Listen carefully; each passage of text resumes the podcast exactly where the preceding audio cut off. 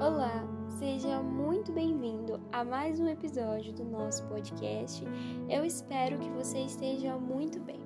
No episódio de hoje, nós falaremos sobre o segundo fruto do Espírito, que é a alegria.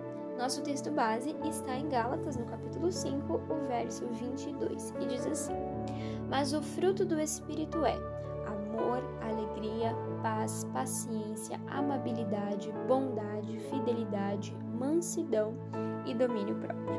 Amém?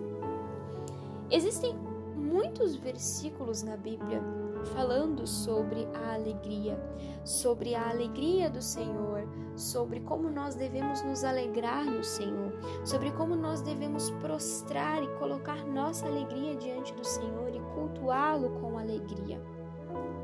Mas tem um versículo que ele me chama muito a atenção, que está em Salmos, no capítulo 42. E nós leremos daqui a pouco, mas o mais interessante sobre ele é que ele relata um lado da alegria que nós geralmente não falamos.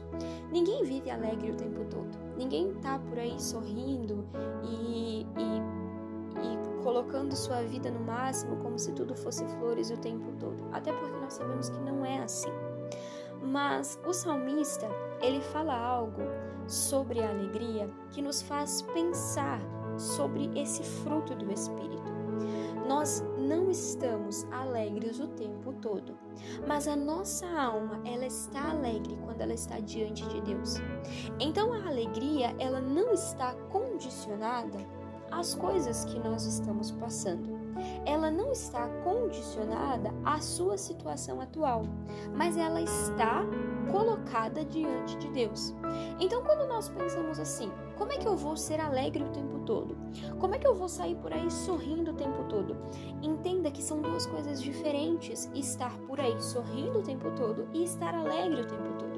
Porque quando você se coloca diante de Deus, a alegria ela vem de dentro.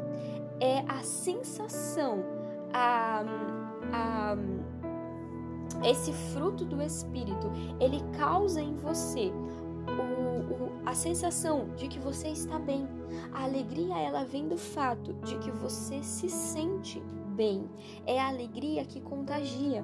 Então você consegue passar por aquela situação sem se vitimizar, sem se autodepreciar, sem fazer coisas que antes você faria, porque a sua alma não está abatida, porque a sua alegria ela é interna e ela não depende de fatores externos.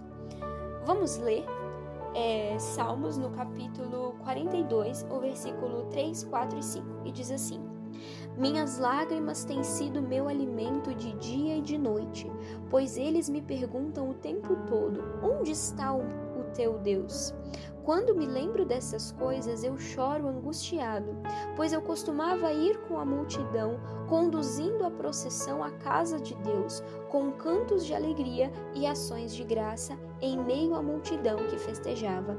Por que ainda está tão triste a minha alma? E por que está perturbada dentro de mim? Põe a sua esperança em Deus, pois eu ainda o louvarei. Ele é o meu Deus e meu Deus, a minha alma está profundamente triste. Por isso de ti me lembro, desde o Jordão às alturas do Hermon, desde o monte Mizar. Amém? Então o que, que ele está dizendo aqui? Ele está perguntando à própria alma: por que, que você está abatida e por que, que você se perturba dentro de mim? Lembra-te, ó minha alma, das coisas que o teu Deus fez por você. Coloque-se diante do teu Deus, porque Ele é o teu Salvador.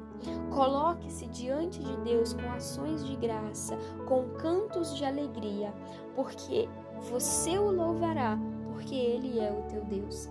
Então o salmista está dizendo o seguinte: você não vai estar bem o tempo todo, você não vai estar feliz o tempo todo, mas a sua alma tem que estar diante de Deus. Quando você sentir aquela angústia na alma, quando você sentir aquela, aquele peso, aquele, aquele fardo dentro da sua alma, lembre desse salmo.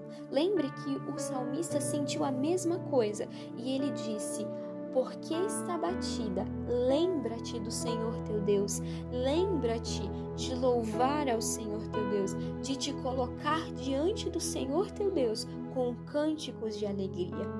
Então, o, o, fruto do Espírito, ele é gerado em nós, ele é produzido em nós.